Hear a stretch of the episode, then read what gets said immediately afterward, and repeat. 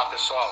Somos do segundo período de Pedagogia da Faculdade Unis de Pouso Alegre e vamos falar sobre o tema Educação 4.0 e a diversidade de aprendizado que ela nos traz, pois sabemos bem que o conhecimento sempre deve ser compartilhado.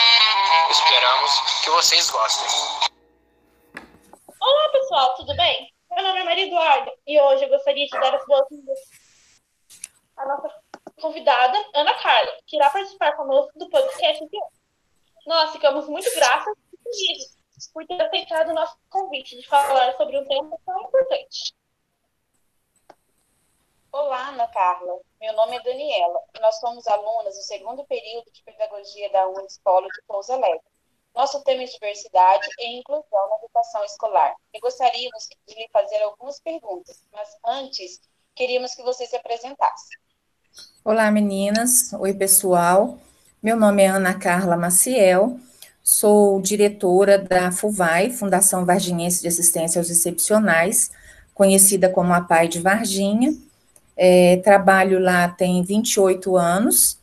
É, sou formada, graduada em pedagogia, tenho especialização em educação especial, com área de concentração em políticas públicas da educação especial é, sou formada também em especialização em educação empreendedora. E né, já fiz parte do, do CODEVA, que é o Conselho de Defesa de Direitos da Pessoa com Deficiência de Varginha. Trabalho também como professor é, convidado do UNES, né, no UNES, no curso de Neuropsicopatologia e Psicopedagogia, já trabalhei na graduação também, e é isso, eu estou aqui à disposição, prazer estar com vocês, poder contribuir, né, com essa formação. Espero que possa é, atender, né, aos desejos de vocês.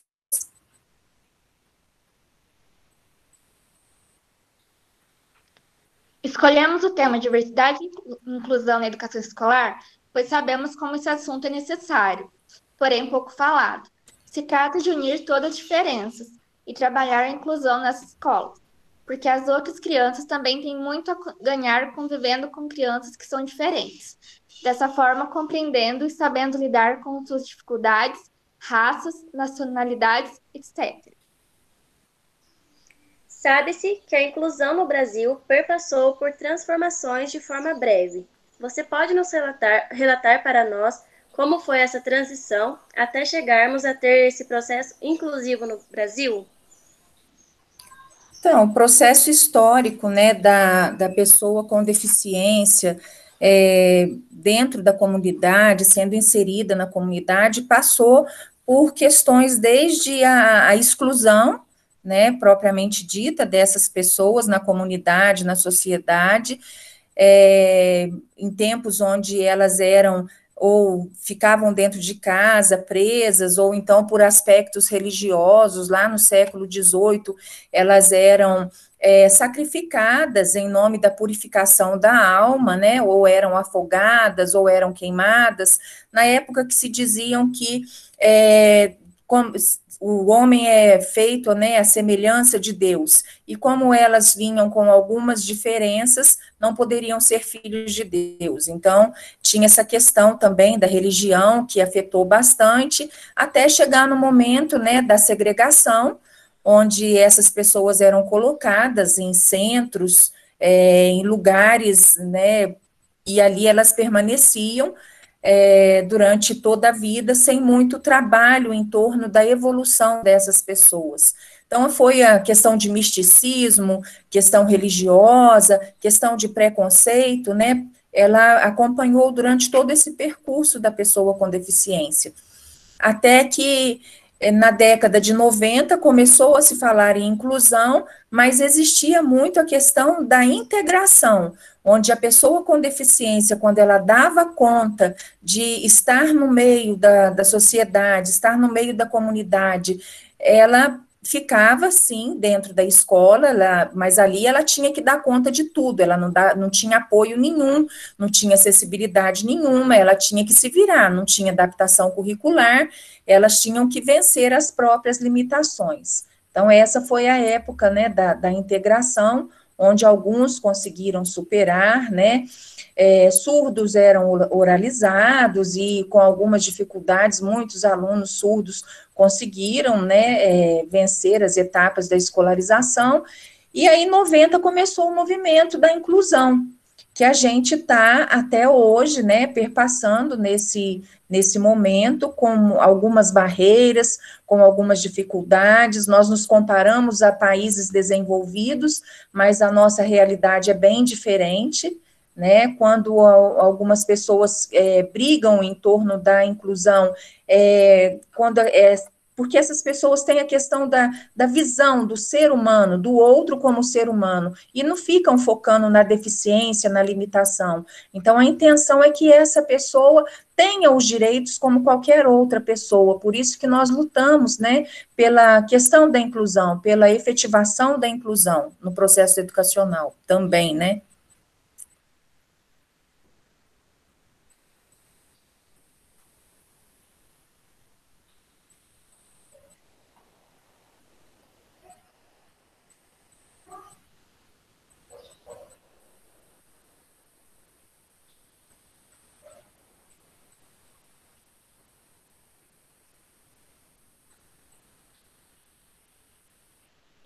Ana Carla, a próxima pergunta é: a pessoa deficiente é um sujeito perante a Constituição brasileira.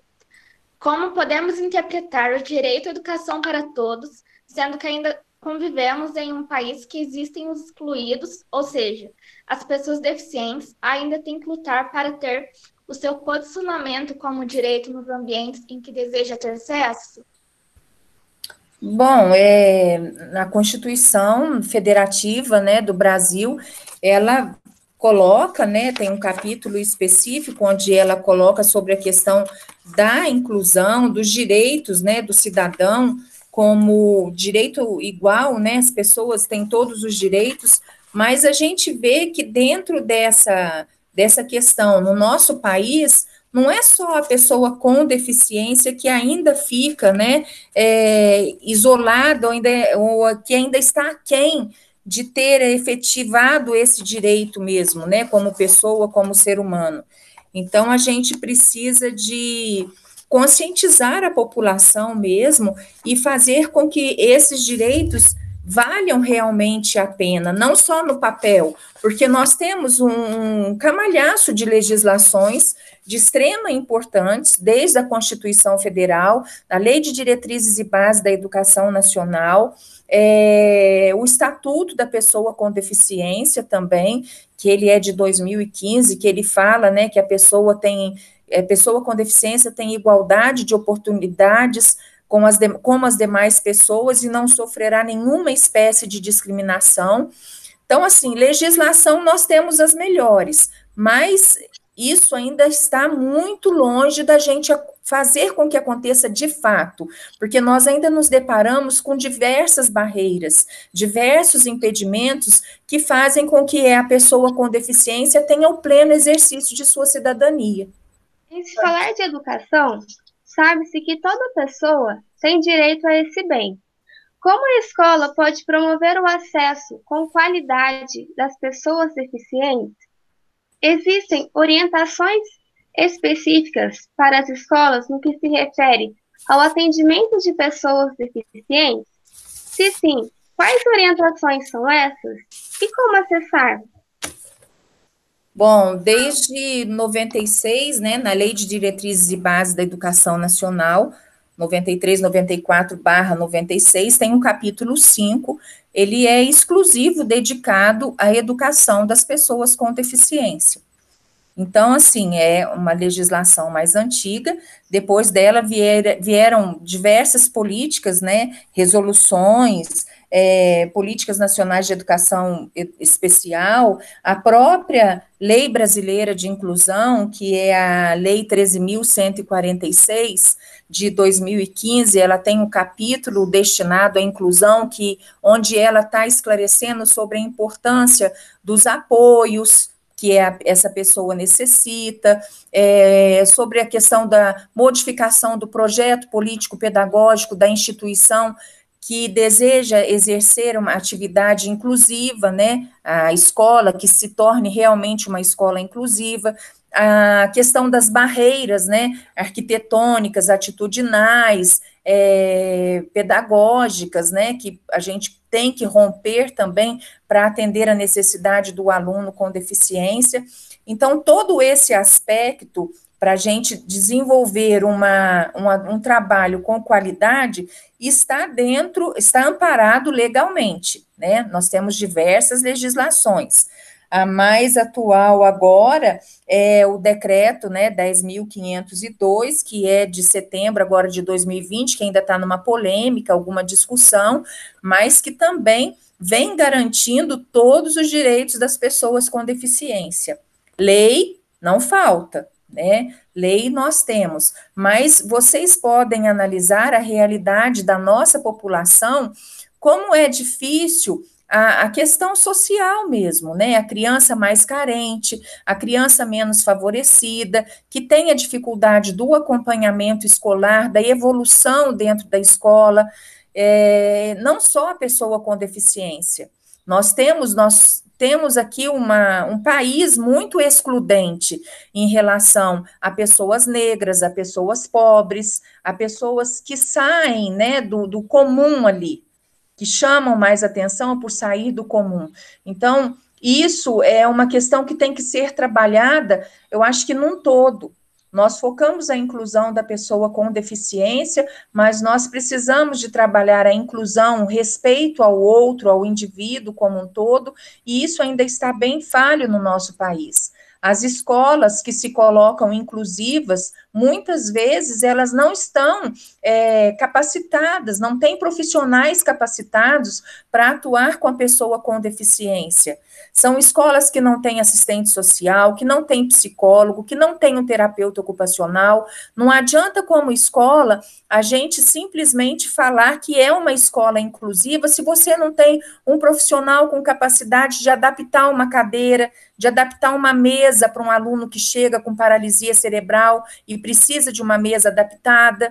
É, a gente sabe que quando um aluno tem uma alteração de comportamento, a escola que se diz inclusiva, às vezes, simplesmente tira ele da sala e coloca uma pessoa que é um estagiário, sem formação específica ainda, para andar com esse aluno pela escola. Isso não é ser uma escola inclusiva. Né? A escola inclusiva é aquela que tem a capacidade de atender o aluno em todas as suas especificidades, desde o momento de uma é, má formação física, como a questão da deficiência intelectual ou alteração de comportamento. E nós observamos que, por mais que as escolas se digam inclusivas, chega nesses momentos, elas ficam falhas não tem, um, não tem profissionais adequados para estar dando apoio ao professor, a cobrança em cima do professor é muito grande, fica extrema ali aquela cobrança. O professor tem que dar conta de todos os demais alunos sem deficiência e dos alunos com deficiência. Muitas vezes é, tem grupos de alunos se preparando para vestibular, no pré-vestibular, e alunos com deficiência na sala, do, nos anos finais do ensino médio que não sabem, não, não foram nem alfabetizados, mas pelo direito de estar com seus pares, estão ali com comportamentos inadequados, às vezes tendo reações inadequadas, né? E o que acontece de muitas vezes os colegas reclamarem. Por quê? Porque não tem uma atenção específica para a pessoa com deficiência, um direcionamento específico para a pessoa com deficiência. Então, a inclusão no nosso país ainda é muito falha.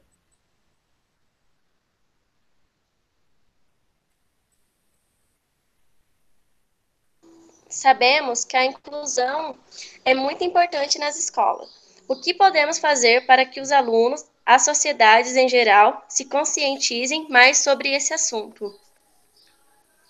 É, esse trabalho que vocês estão realizando é uma das formas, né? Que a gente enxerga como um processo, porque realmente é um processo onde a pessoa vai, vai abrindo mesmo a mente, vai conhecendo a realidade, vai abrindo portas e para conhecer esse mundo, né, que está aqui do nosso lado, nosso mundo, né? As pessoas estão conosco, estão aqui ao nosso lado o tempo todo e a gente parece que só começa a ter conhecimento quando acontece com alguém da nossa família antes de acontecer com alguém da nossa família, parece que isso não existe. Então, nada é pensado né? Porque nós não temos esse convívio, a gente não pensa na pessoa com deficiência física, a gente não pensa na pessoa cega, na pessoa surda, é, não pega, não pensa na pessoa que tem o transtorno do espectro autista, deficiência intelectual, e aí, de repente, a gente tem até uns comportamentos inadequados quando se depara com elas, mas não por, por questão de sim, de ser mal, mas por falta de conhecimento mesmo. Então, eu acho que a divulgação é muito importante. Né? Eu acho que se nós começarmos essa questão da inclusão desde pequeno, com as crianças menorzinhas, e isso for uma coisa normal dentro da sociedade, facilita todo esse trabalho. Muitas vezes as pessoas reclamam: ah, mas o meu filho vai é, imitar esse garoto aí que tem esse probleminha aí. Chegam mães e reclamam. E não só mães de alunos sem deficiência, mães de crianças com deficiência também reclamam de outras crianças com deficiência.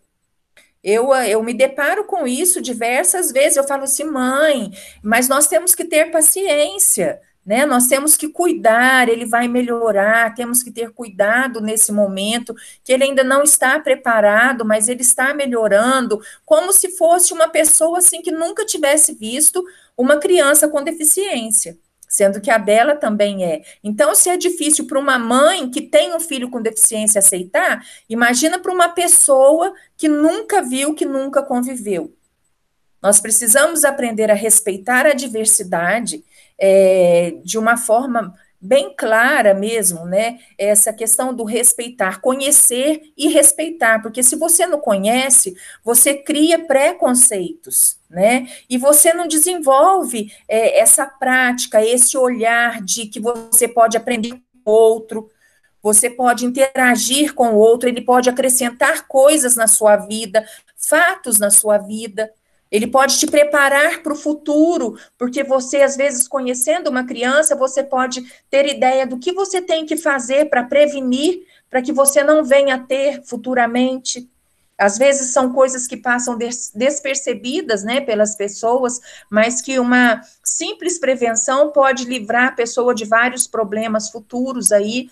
Então a gente não tem essa abertura ainda. O importante é nós cortarmos esse essa questão que a gente parece que cria uma redoma protegendo as crianças e deixar ela conviver com o outro, conviver com o diferente, porque é com a diferença que a gente cresce, que a gente aprende, né?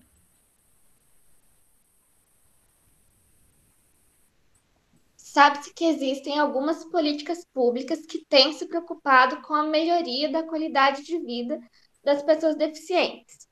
Dessa maneira, de que forma as escolas podem promover a consciência de se trabalhar a inclusão social?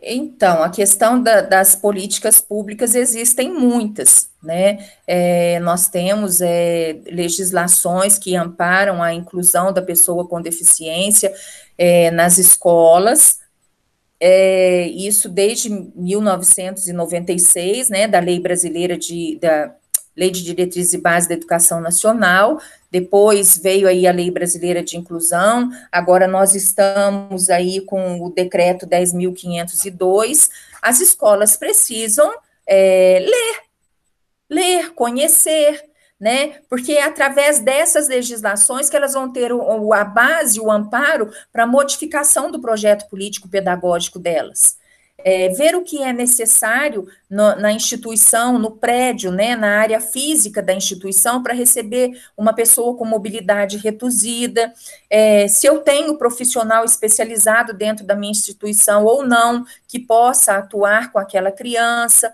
se eu não tenho, logicamente, eu me proponho a ser uma escola inclusive, eu tenho que providenciar. Então, essas ações básicas são de extrema importância, como também o preparo do profissional da educação para lidar com essas crianças. Eu digo que é uma fala muito complicada quando o professor vira para a gente e fala assim: ah, mas eu não estou preparada para lidar com essa criança. Vocês conhecem alguma mãe que esteja preparada?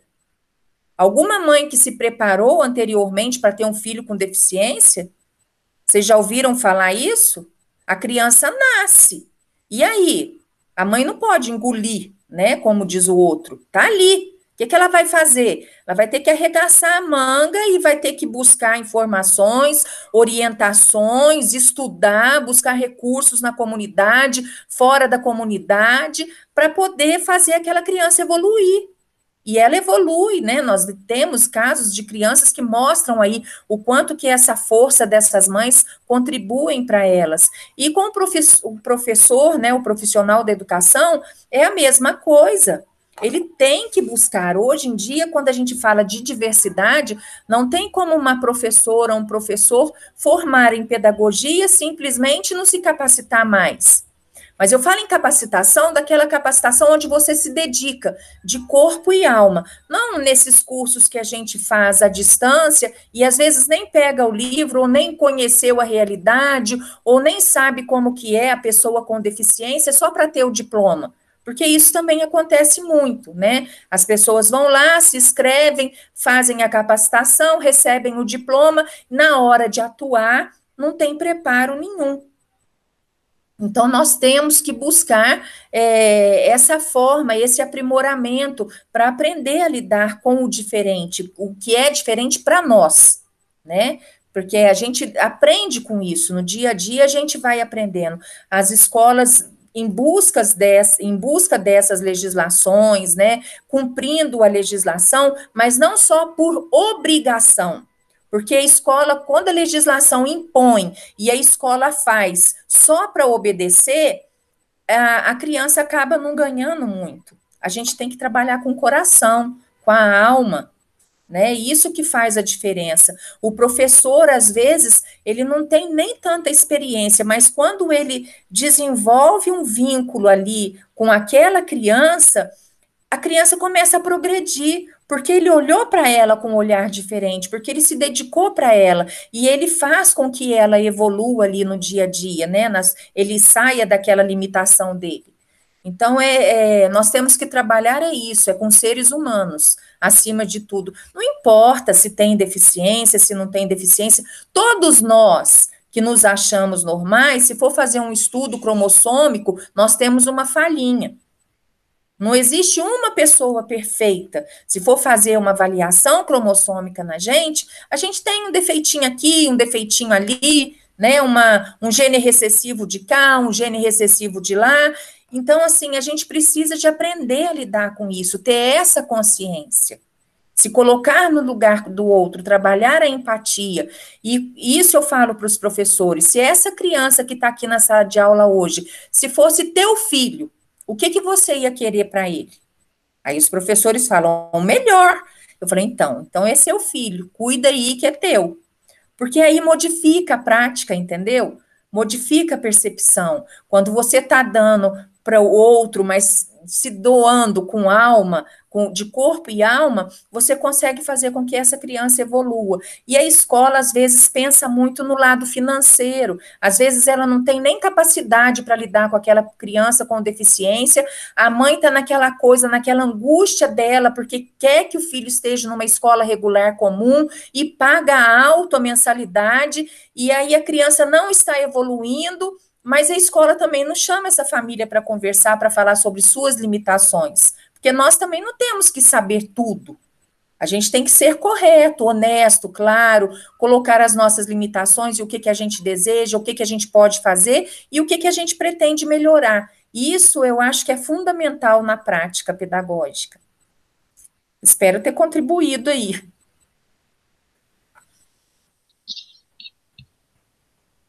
vindo mais para o campo prático da inclusão. Geralmente, com quantos anos os alunos começam a entender melhor o que é inclusão e a importância dela na sala de aula? Bom, é, acho que não tem uma idade específica, né? Vai da sensibilidade de cada um, vai da limitação de cada um. Quando você coloca a criança pequena numa escola comum, a criança que tem deficiência numa escola comum, ela é super bem tratada pelos seus pares. Ela consegue um monte de coleguinha que ajuda ela que leva para lá, que leva para cá, que ajuda na merenda. Então, essa questão de preconceito, essa questão de tratar diferente é, é mais visível na adolescência, na idade adulta, né? Mas quando a, gente entra no processo ali de alfabetização, eu acho que dá o início aí nessa questão dessa inclusão, porque a própria pessoa com deficiência, em, em algumas vezes, ela percebe que ela não está acompanhando o outro que ela não está conseguindo as coisas como colega. E aí, as famílias, às vezes, também não têm noção que aquela criança precisa de um apoio, precisa de uma ajuda, recrimina, compara. E aí, essa criança que não tinha noção da coisa começa a perceber que eu, eu sou diferente, eu não aprendo, eu não dou conta, aí vai desenvolvendo a baixa autoestima, que vai prejudicando o emocional, e aí as dificuldades só vão crescendo, né? Só, só vão aumentando. Mas enquanto é criança mesmo que está lá na, na pré-escola, na educação infantil, nós não temos, nós não observamos esse tipo de preconceito. Eles gostam, eles aceitam, eles brincam, a não ser quando um adulto chega e fala alguma coisa, que aí a criança chega na escola e repassa aquilo. Ah, mamãe falou isso, papai falou aquilo, mas ela por si só não tem o preconceito. As políticas públicas vão aprimorando à medida que a sociedade vai se reelaborando. Assim, temos uma alteração no modo de pensar a inclusão atualmente você pode nos contar quais foram as alterações ocorridas nas políticas públicas atuais? Então, é, nós temos né, a, o Estatuto da Pessoa com Deficiência, que é a Lei Brasileira de Inclusão, que eu já falei, né, já comentei com vocês, que ela veio modificando aí essa prática, falando sobre os direitos, sobre o atendimento educacional especializado, sobre o profissional de apoio para as pessoas com deficiência. E agora nós temos é, o decreto 10.502, que o objetivo maior desse decreto, né, vou, vou tirar uma cola aqui, ele institui a Política Nacional de Educação Especial, equitativa, inclusiva e com aprendizado ao longo da vida. É, isso é muito importante porque até então a, a, o governo ele tem que oferecer a educação, né? É obrigatório dos 7 aos 14 anos, né? A criança tem lá o seu ensino fundamental. A pessoa com deficiência, ela tem garantido na legislação 50% a mais do tempo para ela concluir o ensino fundamental. Mas muitas vezes o que acontece, devido à gravidade da deficiência, ela passa por esse período que é de direito e ela não é alfabetizada, ela não consegue desenvolver na, pra, na parte pedagógica mesmo. E aí fecha-se o ciclo, né? A escola ela já deu o que, que tinha que dar, o tempo que era destinado a, de, a ela, e pronto, acabou. E aí o que que faz com essa pessoa que já está lá adulta, adolescente, mas que já concluiu o seu processo de escolarização. Até o momento não tinha nada, né? As APAES, elas desenvolvem é, esse processo de educação ao longo da vida, mas através do centro-dia, que não tem ligação nenhuma com a educação, é um serviço da área socioassistencial. Mas veio esse decreto que fala do aprendizado ao longo da vida se vocês forem analisar, a gente só para de aprender no momento que a gente morre, né? Então, esse, esse decreto veio para poder a, apoiar ou amparar essa pessoa com deficiência já adulta, né? É, depois que ela passou pelas etapas lá do ensino fundamental, que é garantido por lei, que é obrigatório. Mas isso tem gerado alguns conflitos. Existe uma, uma linha né, de pessoas que estão a favor desse decreto e um grupo que está contra esse, esse decreto. A Federação das APAES do Estado de Minas Gerais é contra o decreto. ela coloca que o decreto é um retrocesso, né, e, várias outras questões que ela vem pontuando de uma forma assim negativa em relação a esse, a esse decreto. É, a Federação Nacional das APAES, que é maior, né, ela é a favor. Ela é a favor do decreto, inclusive ela se colocou é, no, no Superior Tribunal Federal como apoio para poder estar ali mostrando o quanto que esse decreto vai ser importante para as pessoas com deficiência. Atrás da Federação Nacional das APAES vem as pestalozes e outras instituições que atuam com pessoa com deficiência. No meu ver, eu não sou da área jurídica, é, não sei assim, não tenho aquela malícia de ler nas entrelinhas da legislação e de ver os pontos falhos, né? O que, que vai prejudicar lá no futuro, mas pela minha experiência, esse decreto é importante no que diz respeito à capacidade de escolha, porque ele dá a abertura para a família de escolher se quer que o filho vá para a escola comum ou que o filho fique na escola especial. E, e, ele coloca também que existem é, situações de deficiências mais graves que realmente não tem como a pessoa frequentar uma escola comum, que ela vai ter que ficar mais tempo na escola especial mesmo, né? Então, o que não, em outras legislações, em outros decretos, a gente não, não vê falando dessa forma. Se vocês forem analisar as propagandas, o que acontece na televisão quando fala sobre deficiência, eles mostram só o lado bonito. Ah, a criança foi incluída, a criança está bem, ela está na dança, ela está no teatro, ela está no cinema, e mostram as coisas muito bonitas, o quanto eles conseguiram superar, mas não mostram aquelas crianças que têm deficiências graves, que precisa de uma pessoa para dar comida na boca, que precisa de uma pessoa para trocar fralda, independente dela ter 18, 20, 17, 30 anos. Não mostra isso. E a escola está preparada para atender esse tipo de aluno? A escola que vocês conhecem, a escola comum que vocês conhecem, está preparada para atender um indivíduo que tem uma paralisia cerebral grave, que não consegue se comunicar verbalmente, que tenha que colocar comida na boca dele, que tenha que trocar a fralda dele. Vocês têm esse conhecimento de alguma escola que faz isso?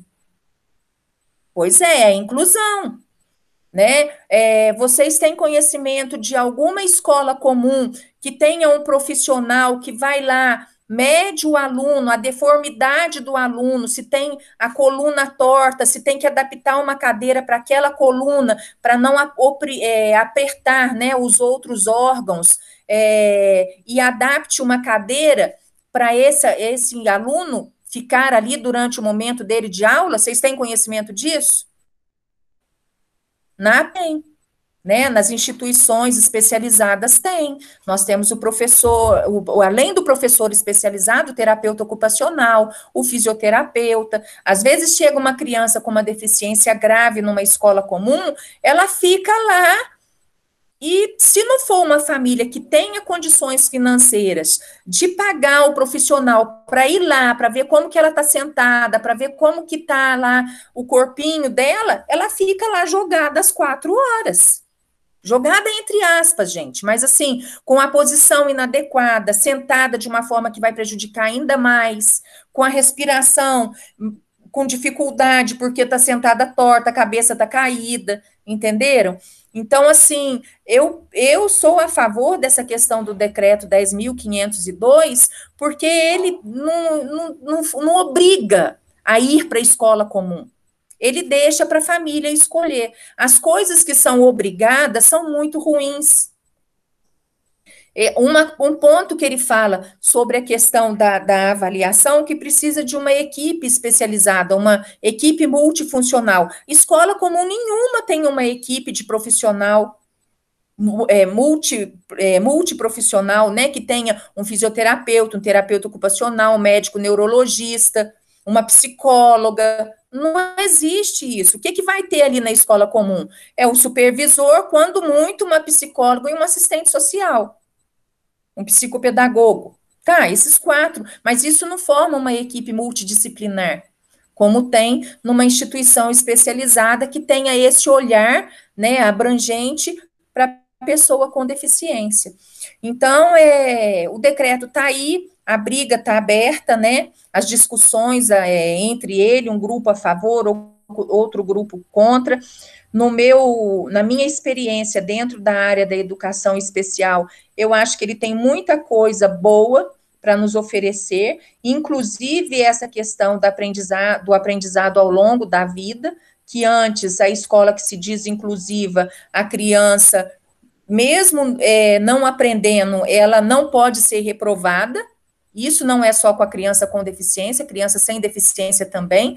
Nós encontramos é, crianças com 12, 13 anos que não estão alfabetizadas e elas já estão evoluindo aí na sua escolaridade, né? Elas vão passando de ano até chegar no ensino médio, faz um trabalhinho lá e passou e formou. É assim que está a qualidade da nossa educação. Infelizmente, no que tange a escolas é, públicas, porque escolas particulares têm uma linha diferenciada, mas ao mesmo tempo, escolas particulares, algumas são mais elitistas. A escola que faz prova para poder entrar, para a criança ter acesso. Então, se a criança faz prova para poder ter acesso àquela escola, já é uma barreira que é criada, que não é todos, né? Os direitos não são iguais naquela instituição. Já, é, já você já está aí indo contra a Constituição. Então, a gente precisa de, de ter esse olhar mais crítico em relação a tudo que vem acontecendo e que se fala em torno da inclusão. Quando se falar um decreto não é bom, não é positivo, a gente tem que ler o decreto, ver o que, que nós interpretamos e buscar orientações de colegas que têm mais conhecimentos. O que, que você acha? Por que, que fulano não está gostando? Porque, infelizmente, no nosso país, tudo tem um fundo político. Às vezes a gente acha que está é, tudo normal, mas aí a, a ideia, a interpretação é, é, de outra forma. O interesse é político, não é o interesse da população. Entenderam? Por isso que a gente tem que ficar bem atento a essas questões mesmo é, em relação à educação. Ah, é lindo e maravilhosa a inclusão, é, mas ela ainda não acontece de fato no nosso país. Há muita coisa que precisa ser melhorada.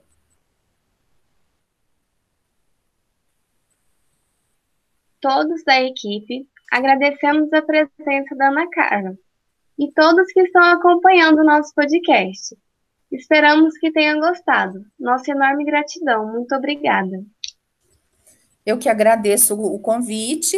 É, desculpa se eu não atendi a todos, mas eu espero né, ter contribuído aí com vocês e estou à disposição.